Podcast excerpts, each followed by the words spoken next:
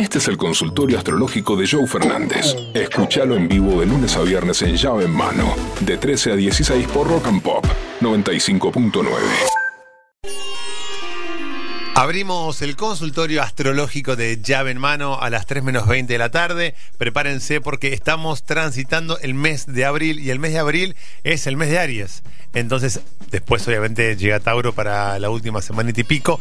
Pero tenemos momento Aries, momento Aries, cagamos a trompadas a Bernie, quilombo, ebullición todo esto que está pasando tiene que ver con la energía ariana. A través de YouTube puedes poner Rock and Pop y Verónica Tosa te responde, te lee la preguntita y acá la respondemos. El gurú responde tu pregunta. Hola gurú, ¿cómo estás? Eh, yo soy de cáncer, el 3 del 7 del 96 y mi marido es de Leo, del 28 del 7 del 77. Y tenemos un hijito de acuario, decinos por favor que no me para este año. Bueno, mira, cáncer y Leo son dos signos que en los papeles son muy diferentes, porque cáncer es introspectivo y Leo es extrovertido. Uno mira para adentro y otro para afuera.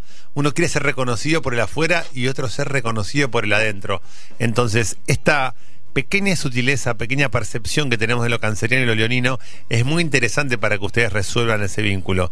Porque cáncer no es que Leo quiere ser reconocido como el rey de la selva, cáncer también quiere ser reconocido pero en casa quiere ser la mejor mamá, el mejor papá, el, que hace la comida más rica. Entonces hay una situación particular en donde se dan la mano. Y los signos pegados funcionan muy pero muy bien.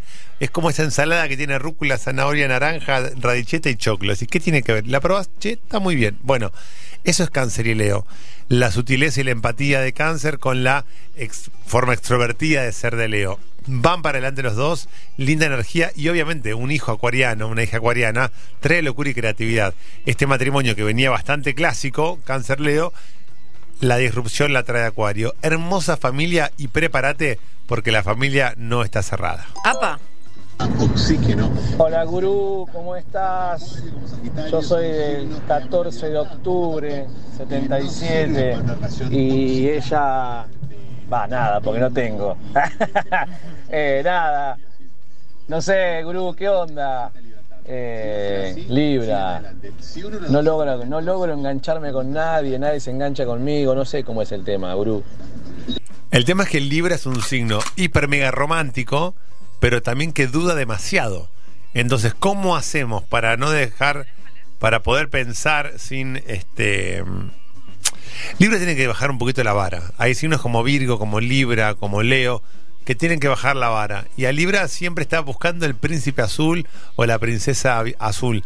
Y a veces hay que, bueno, ok, no, no, existe esa búsqueda. Como Libra idealiza tanto el amor al estar regido por Venus, tiene que empezar a pensar en buscar relaciones más terrenales y menos de película hollywoodense. Estudios Centrales, Alejandro Servinio. Sí, me decía un empresario de empresas muy importante, necesito tener una conformación de empleados de bajo perfil.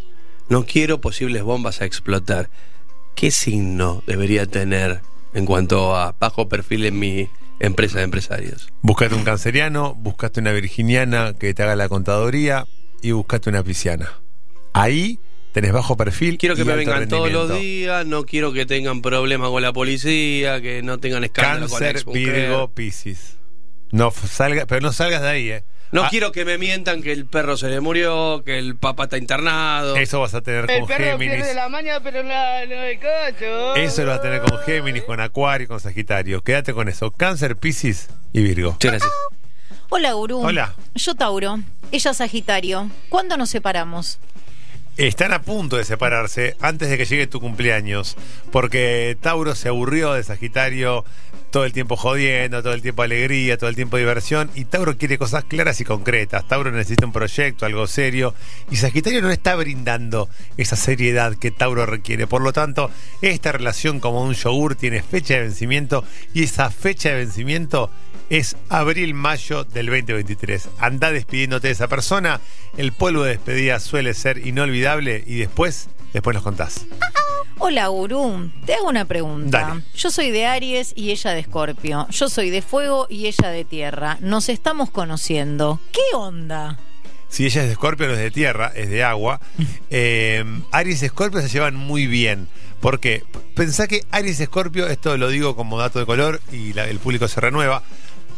Estaban, compartían regente. Marte era el regente tanto de Aries como de Escorpio. Por eso, arianos y escorpianos son muy parecidos. Fíjate, cuando Aries y Escorpio se enojan, generan esa ebullición, ese conflicto, esa voz eh, eh, alzada. Hay algo de lo escorpiano y lo ariano que se parecen. Por eso, cuando yo en el teatro digo, ¿qué pasa cuando uno dice que es de eso de Escorpio? ¿Qué dice la gente? Uh, ¡Qué bravo! son bravísimos. Y en realidad, Aries y Escorpio no son bravísimos. Dicen lo que el resto de los signos no se animan a decir. Dicen las verdades. Sacan las caretas de la gente, levantan la alfombra con toda la cacona emocional de la familia y la ponen para que todo el mundo la vea, la siente y la abuela. Por eso Aries y Escorpio tienen mala prensa. Pero esto es una relación hermosa.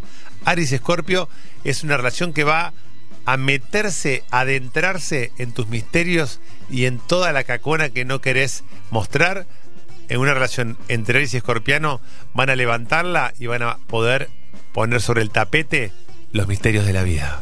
Joey, conchita hermana, me estás haciendo empezar a creer en los astros. Y sí, claro. Buenas, gurú. ¿Qué haces?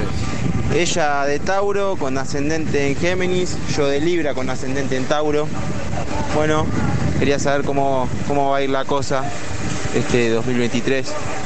Un saludo para todos. ¿Qué me depara el futuro, amigo? Vamos a contarte primero qué es el ascendente, porque mucha gente dice, che, preguntan mucho, tengo el ascendente, ¿qué es el ascendente?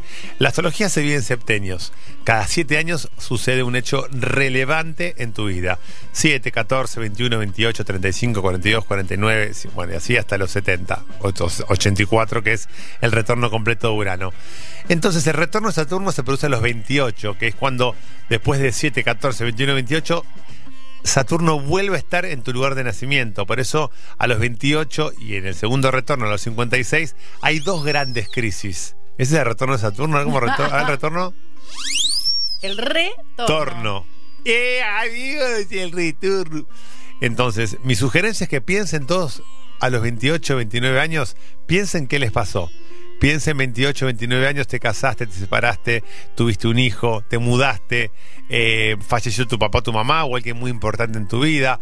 Aparecieron cosas que realmente te movilizaron para siempre. Por lo tanto, te digo, parate más en tu ascendente. A partir de los 28 años, vos, con este mensaje, como todos los que están llamando, después de los 28, tu ascendente no es que perdés tu energía, tu signo, pero es como que tu signo es un vaso de agua, tu ascendente son cinco gotitas de vino que vienen a teñir el agua con una energía distinta y diferente. No te pierdas de explorar tu ascendente porque ahí tendrás la respuesta a todas tus preguntas.